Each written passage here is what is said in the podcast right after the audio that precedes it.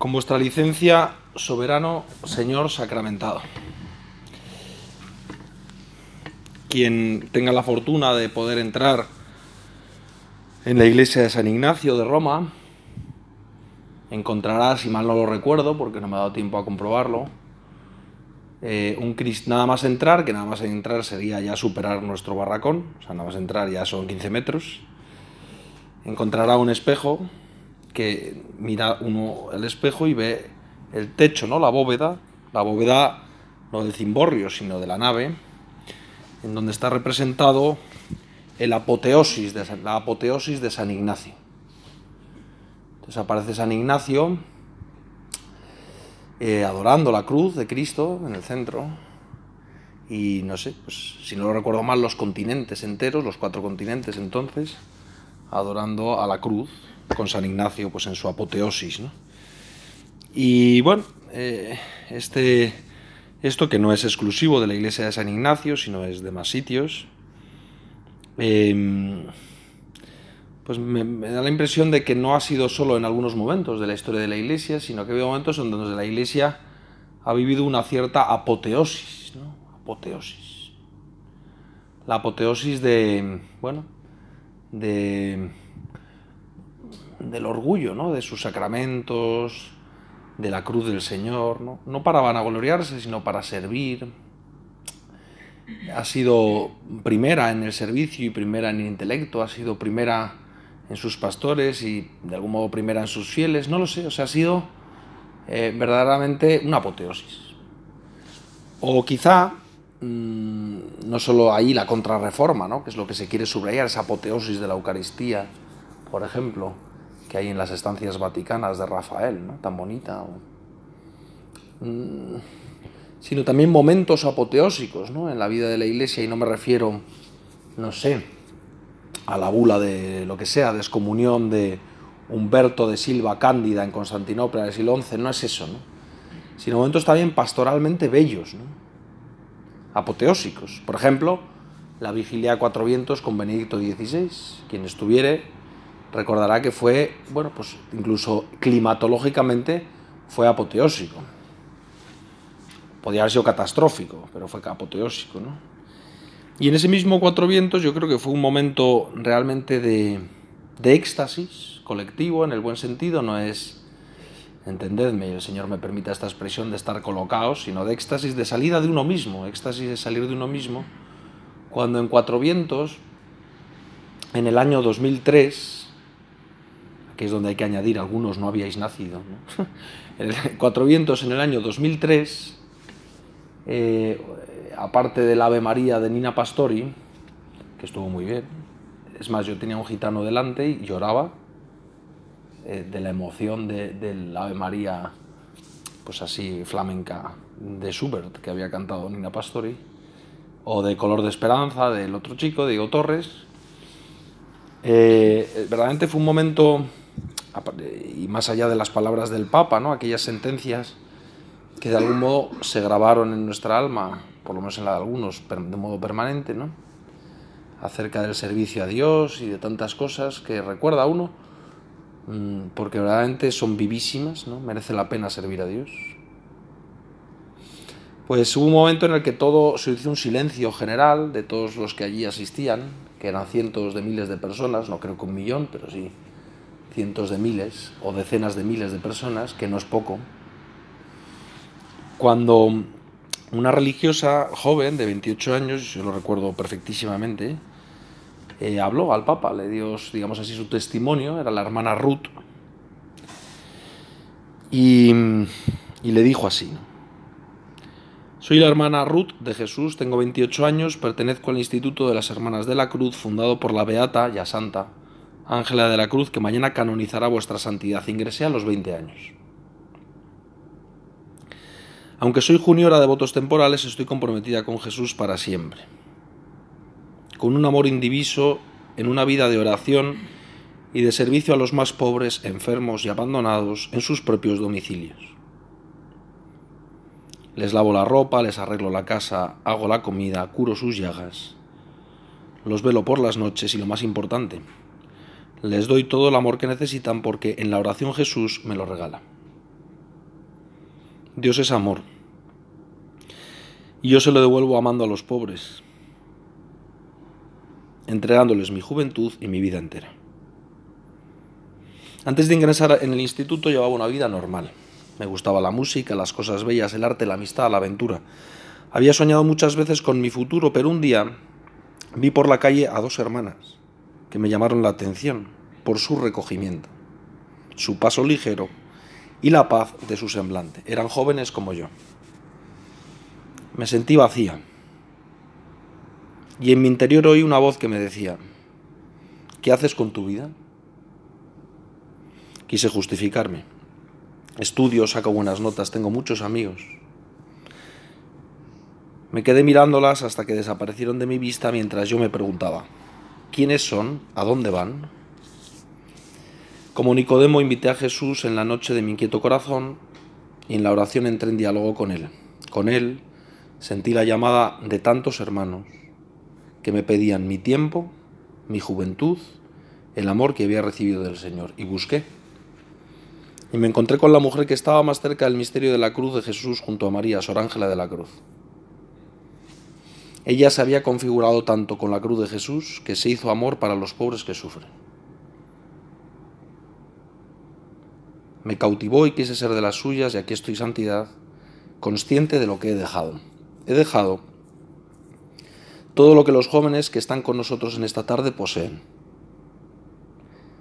La libertad, el dinero, un futuro tal vez brillante, el amor humano, quizá unos hijos.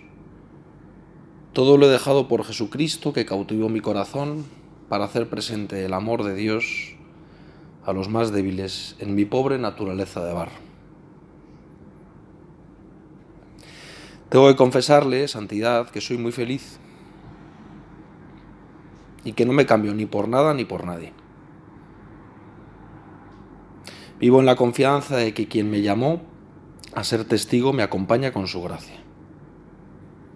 Gracias, Santo Padre, por su vida entregada sin reservas como testigo fiel del Evangelio, por fortalecer nuestra fe, avivar nuestra esperanza y abrir nuestro corazón al amor ardiente del que sabe perder su vida para que los demás la ganen.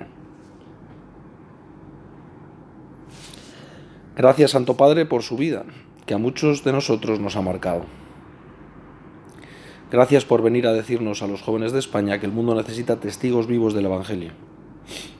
Que cada uno de nosotros podemos ser uno de esos valientes que se arriesguen a construir la civilización del amor.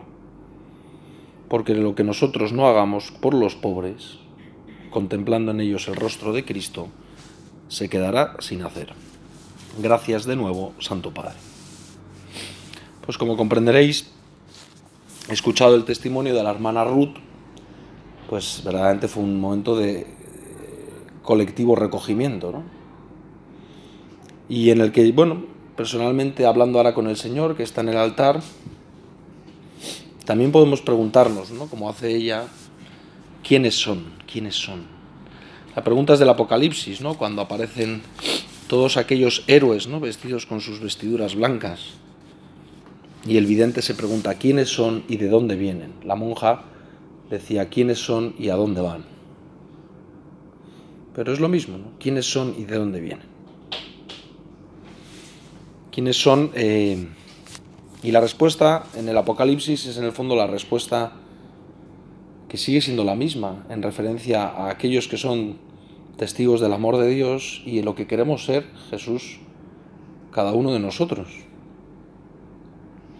Son los que han lavado sus pecados en la sangre del Cordero.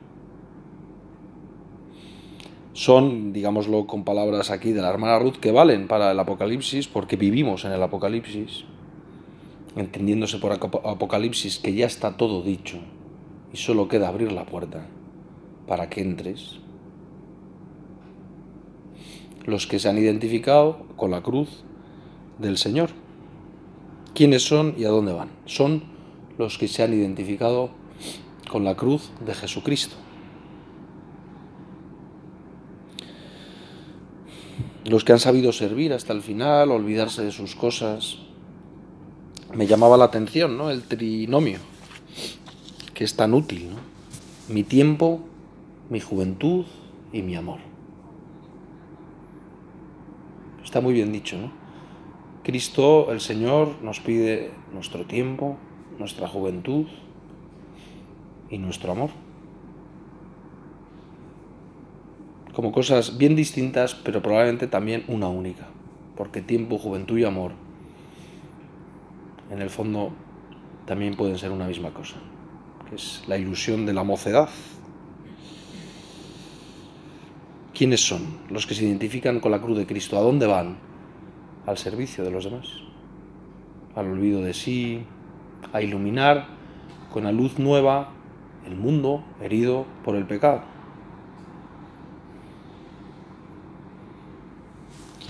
Y estos somos cada uno de nosotros, Señor, queremos ser de estos. Ser reconocidos por el recogimiento. Queremos que tu iglesia sea reconocida por su recogimiento.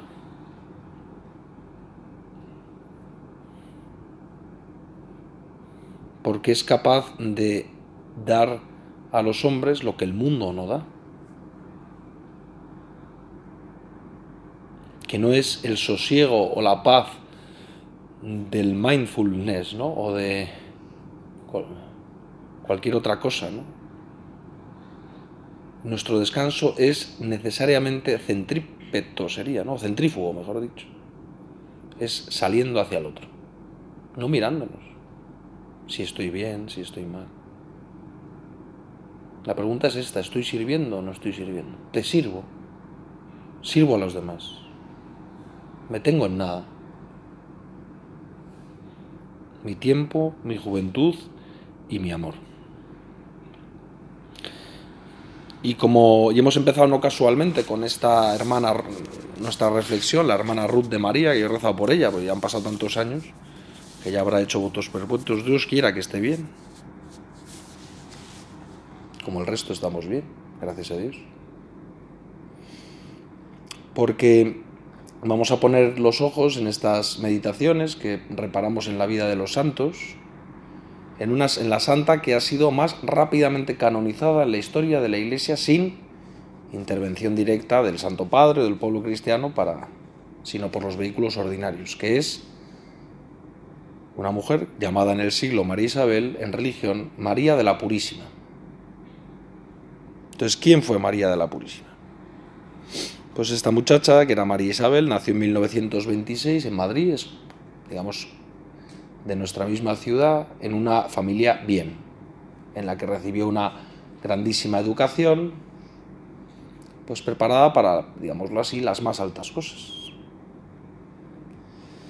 Y bueno, eh, imagino que sería una familia cristiana porque nada he leído que presentara a nadie oposición a cuando a los 18 años pues decide ser religiosa y religiosa de las de la orden no muy veterana, digámoslo así, de las religiosas de la cruz, fundadas poco antes, unos, pocos años antes, decenas de años antes, por Sor Ángela de la Cruz.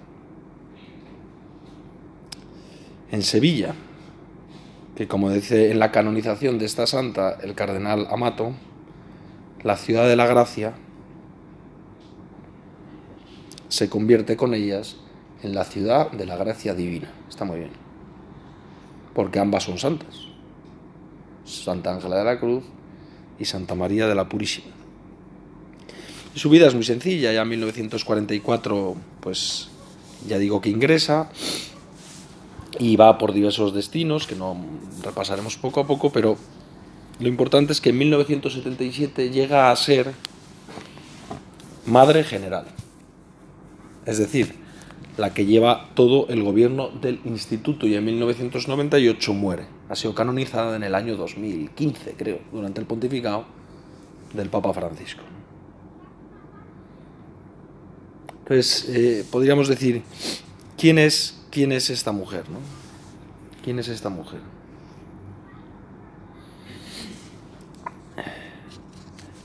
Dice, una joven dice María de la Purísima de la Cruz, María Purísima de la Cruz, ungida por el Espíritu del Señor, dice el cardenal Amato, fue enviada entre nosotros para anunciar la buena noticia del consuelo de los afligidos. Entre las muchas pruebas de caridad, escojo algunas de ellas. Entonces, ya estamos identificando a la nueva santa, como hace el cardenal Amato, con Isaías 61, 1, 3, es decir, aquel que ha venido a ser consuelo para los afligidos. Y se lo pedimos también a nosotros, ¿no? al Señor. Que más que buscar consuelo en la aflicción, seamos consuelo para los afligidos. Que dejemos de poner quizá la vista en nuestros problemas y pongámoslos en los de los demás. Pidámosle a la Santa que seamos para los demás. ¿Y qué es lo que fue ella? No? Pues fue una mujer de extraordinaria caridad. Y es lo que te pedimos, Jesús.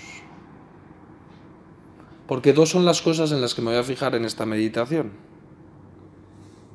Una, la extraordinaria caridad de la Santa, que ojalá inspire nuestra vida casi, bueno, del todo contemporánea a la suya. Y segundo, su fidelidad a la Iglesia, que ojalá inspire también nuestra propia fidelidad a la Iglesia. Una joven, Manuela Carmona Reina, acompañó a la madre, a la madre, durante ocho años en sus visitas a los pobres del pueblecito de Las Minas, donde existía un gran número de ancianos y enfermos necesitados de asistencia. Esta joven cuenta que un día acompañó a la madre a visitar a una señora anciana de nombre Bárbara. Esta mujer se encontraba en un estado de completo abandono. Inmovilizada en la cama y con una gran cantidad de llagas. La suciedad era tal que los ratones iban por todos lados, incluso por encima de la mujer. Cuando la madre se dio cuenta de esta situación, dijo, Manoli, quédate fuera porque esto no es muy agradable. Fue entonces la madre quien curó las heridas de Bárbara, quien limpió la casa y quien echó fuera a los roedores. Su actitud hacia esta enferma fue verdaderamente heroica, incluso porque ella sentía horror de los ratones. Desde ese día, la anciana señora Bárbara le daba gracias a Dios por haberle enviado a un ángel. La misma Manuela cuenta que un día de julio en pleno calor, a la una del mediodía, se encontró la madre de vuelta en una visita y la invitó a subir a la furgoneta. La hermana que la acompañaba se sentó delante y al lado de Manuela que conducía y la madre se sentó en la parte de atrás acomodándose entre sacos. Poco después se encontraron con dos mujeres que caminaban a pie bajo un sol abrasador. La madre hizo parar la furgoneta, bajó de ella junto, junto a su hermana e hizo subir a las dos mujeres. Después volvieron al convento a pie, con el bochorno de Julio y con su hábito de tejido grueso. Incluso la caridad hacia sus hermanas, sobre todo las más difíciles, era admirable. Las corregía con bondad y firmeza, animándolas a permanecer fieles a la vocación. Sorprendía la paciencia y la caridad que la madre tenía hacia aquellas hermanas que se habían equivocado. Y continuaba manteniendo con ellas una confianza maternal. Las sorprendía, las conmovía profundamente y las confirmaba en sus buenos propósitos. Y en medio de esta caridad excelente, ¿no? Pues acompaña la historia de los hombres. Como a nosotros nos pasa, deseamos vivir una caridad excelente en medio de la historia de los hombres y, como no, de la historia de la Iglesia, que en cada momento pues, está teñida de singulares características. Y lo cierto es que, eh, de algún modo, ella eh, captó con tal interés ¿no? el, eh, con tal amor, digámoslo así, el carisma de su instituto, que como vemos estaba dirigido hacia los pobres en una austeridad absoluta, que corrieron años, aquellos años del posconcilio, dice aquí el cardenal Amato, en el que muchas religiosas se quitaron el hábito, otras se reinventaron en su carisma, y ella, que enseguida llegó a ser en este mismo contexto superior a general, se vio en la tesitura de decir, bueno, cómo rijo la orden, en definitiva. Es el momento de quizás eh, hacer como están haciendo otros, o más bien mantenernos en nuestro carisma, pero a la vez como se es en eso fiel a la Iglesia. Y efectivamente, en ella encontramos un ejemplo de fidelidad a la Iglesia y de fidelidad al propio carisma, propiciando verdaderamente una renovación. Dice el cardenal, fue esta capacidad suya de mantener intacto el espíritu del instituto la que hizo florecer a su congregación de manera verdaderamente extraordinaria. Un testigo afirma, no podemos olvidar que cuando la mayor parte de los institutos hoy sufre por falta de vocaciones, hasta tal punto de que muchos de nuestros conventos y monasterios parecen residencias de ancianos, el Instituto de las Hermanas de la Cruz continúa teniendo vocaciones en un número verdaderamente considerable. María Purísima vivió con convicción su vocación. Según el espíritu de Santa Ángela de la Cruz, total olvido de sí misma para entregarse a Dios y a los pobres, y el ferviente deseo de seguir a Cristo crucificado. El esplendor de su vida ejemplar empuja a muchas jóvenes a consagrarse al Señor con las hermanas de la cruz. Claro, en este contexto, la Madre María de la Purísima acude, como monja que no es de clausura, a las diversas reuniones que hay de otras religiosas, en la conferencia episcopal, en la confederación de religiosos. De hecho, estudian teología. De tal manera que cuando aparecen en las aulas de teología otras religiosas u otros clérigos, les llaman, ahí vienen las del Antiguo Testamento. Ahí vienen las del Antiguo Testamento. Una hermana suya testifica, fue un periodo en el que la vida religiosa se respiraba una gran corriente de cambio y en el que casi todas las congregaciones cambiaron no solo el hábito, sino incluso el carisma de la congregación. Ella, sin embargo, se mantuvo en afirmar que a nosotras nada nos impedía continuar vistiendo como en tiempos de nuestra santa fundadora y en confirmar nuestra fisonomía, afianzando con fuerza nuestro carisma para no alejarnos del que nuestra Santa Madre quería que fuese el instituto. Esto lo defendió, luchó por esto y lo consiguió, a pesar de las sonrisas irónicas de otros institutos religiosos y de sacerdotes que nos ridiculizaban.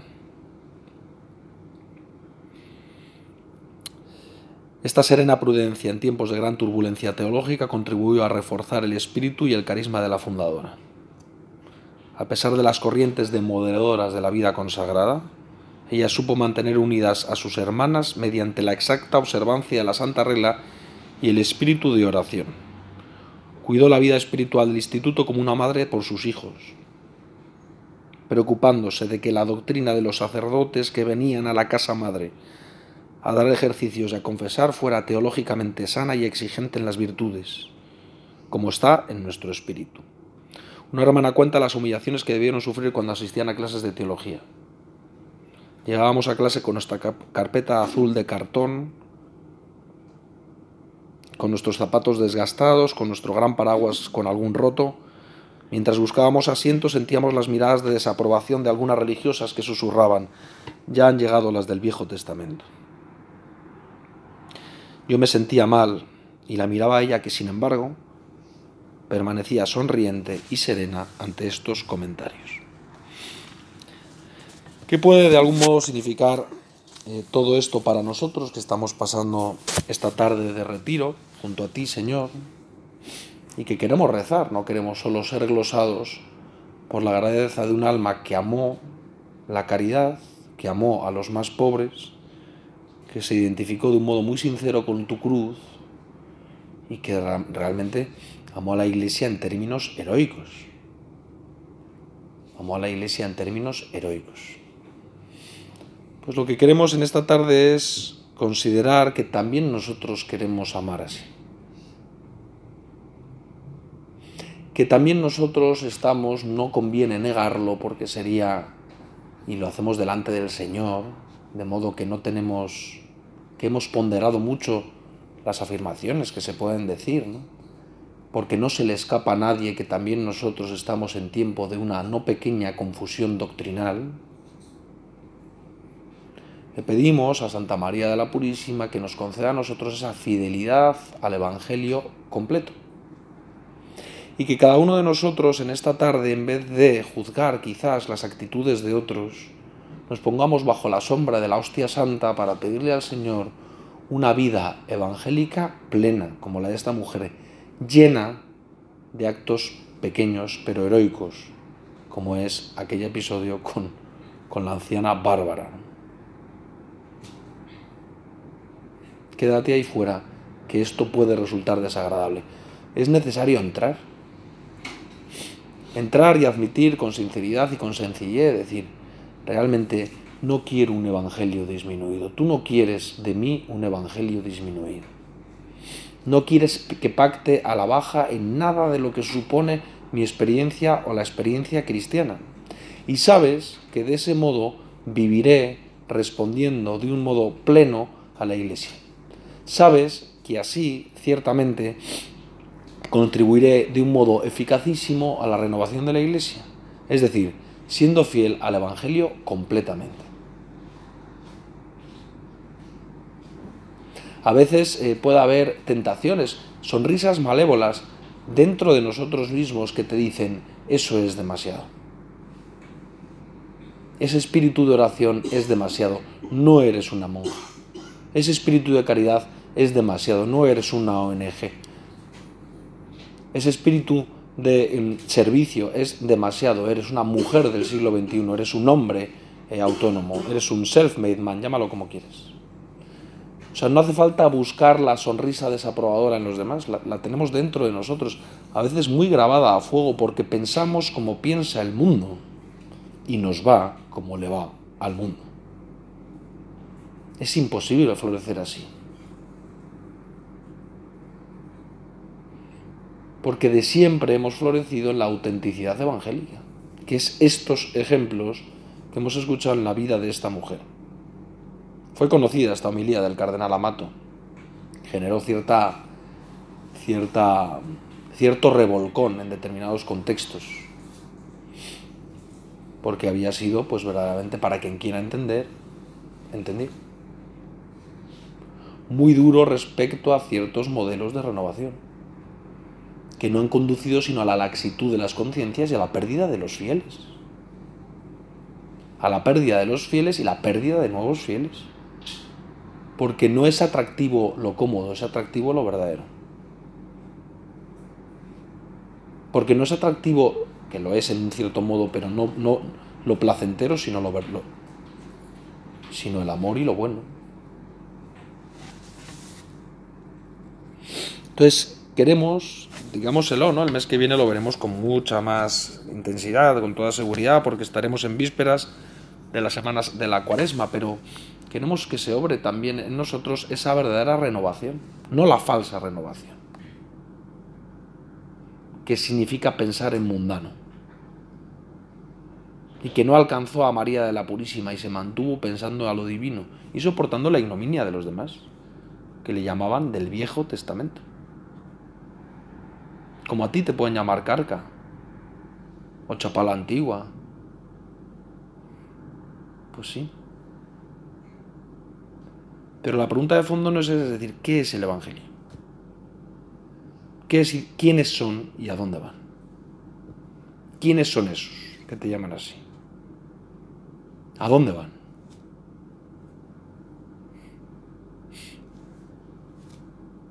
Y te lo pedimos, Señor, que esa verdadera renovación sobre nosotros, y para eso está toda la estructura de la Iglesia, que vivimos de un modo particular en la estructura humilde de la parroquia. Que intenta, a su modo, proporcionar a los hombres, comunicar, entregar un evangelio pleno y plenificador. Por tanto, la verdadera renovación no viene por el acomodo, sino por el la experiencia más auténtica del Evangelio de, nuestros, de tu Evangelio, Jesús. Entonces díselo con ardiente, digamos, con ardiente corazón. Quiero tener una verdadera experiencia de Dios.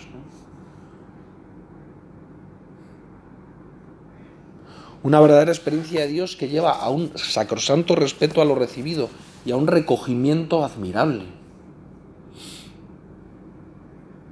Señor, hazme estar advertido. Porque quien tiene un verdadero experiencia de Dios, cada día estoy más convencido de ello, se arrima, o sea, se aparta en la orilla del Señor y llora. Y suplica, apártate de mí que soy un pecador. Y creo que solo muy pocas veces, como Pedro en Pentecostés, proclama las grandezas que Dios ha hecho en él. Con esa a veces seguridad que da tan poco temor de Dios que uno empieza a pensar si esa experiencia fue realmente cristiana. Y no más bien un testimonio de alguien que se siente bien. Lo cual aporta muy poco, porque si somos sinceros contigo, Señor, juntarnos a ti nos ha hecho complicarnos mucho y estamos muy contentos de aquí, sí, sí. Gracias por haberme complicado la vida. Porque es mucho más grande. ¿Por qué lo has hecho conmigo y no? ¿Por qué hoy estoy aquí y los demás no? ¿Qué has hecho a mí para sacarme y no ser como mi hermana o como mi hermano, como mi primo, como el otro? Cada uno en su situación, como mi, suegra o mi suegro, que te tú a saber. Por tanto, pidamos, te lo pedimos, Señor, que queremos contribuir a esa verdadera renovación de la Iglesia en tiempos de confusión.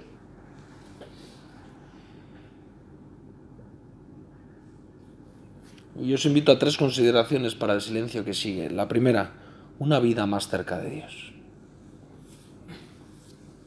Por dos medios. Esta es la primera todavía. Uno, uno y uno, dos.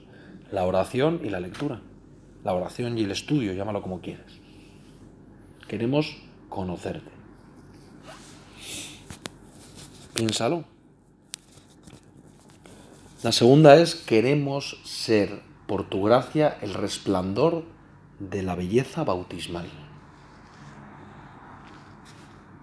Y no el simplón reverberar de unos valores más o menos caducos.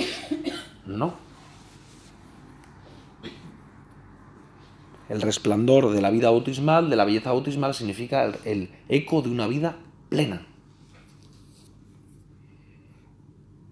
Ni vida, ni muerte, ni espada, nada, ¿no? Podrá apartarme del amor. Eso es una vida plena. Una vida llena de porqués. Y en tercer lugar, no acelerarse por cómo están las cosas sino haz lo tuyo. Cada uno haga lo suyo. Hagamos lo nuestro, que es la oración, que es el servicio, que es la caridad. Y poco a poco las ideologías pasan y permanece el amor de Dios, también dentro de la iglesia. Solo permanece el amor, dice San Pablo. Con tal de que queramos aceptarlo. Aprovechemos este tiempo de silencio para mirar a Jesús, prometerle como esta hermana, como esta religiosa, nuestra fidelidad, mi tiempo, mi juventud y mi amor.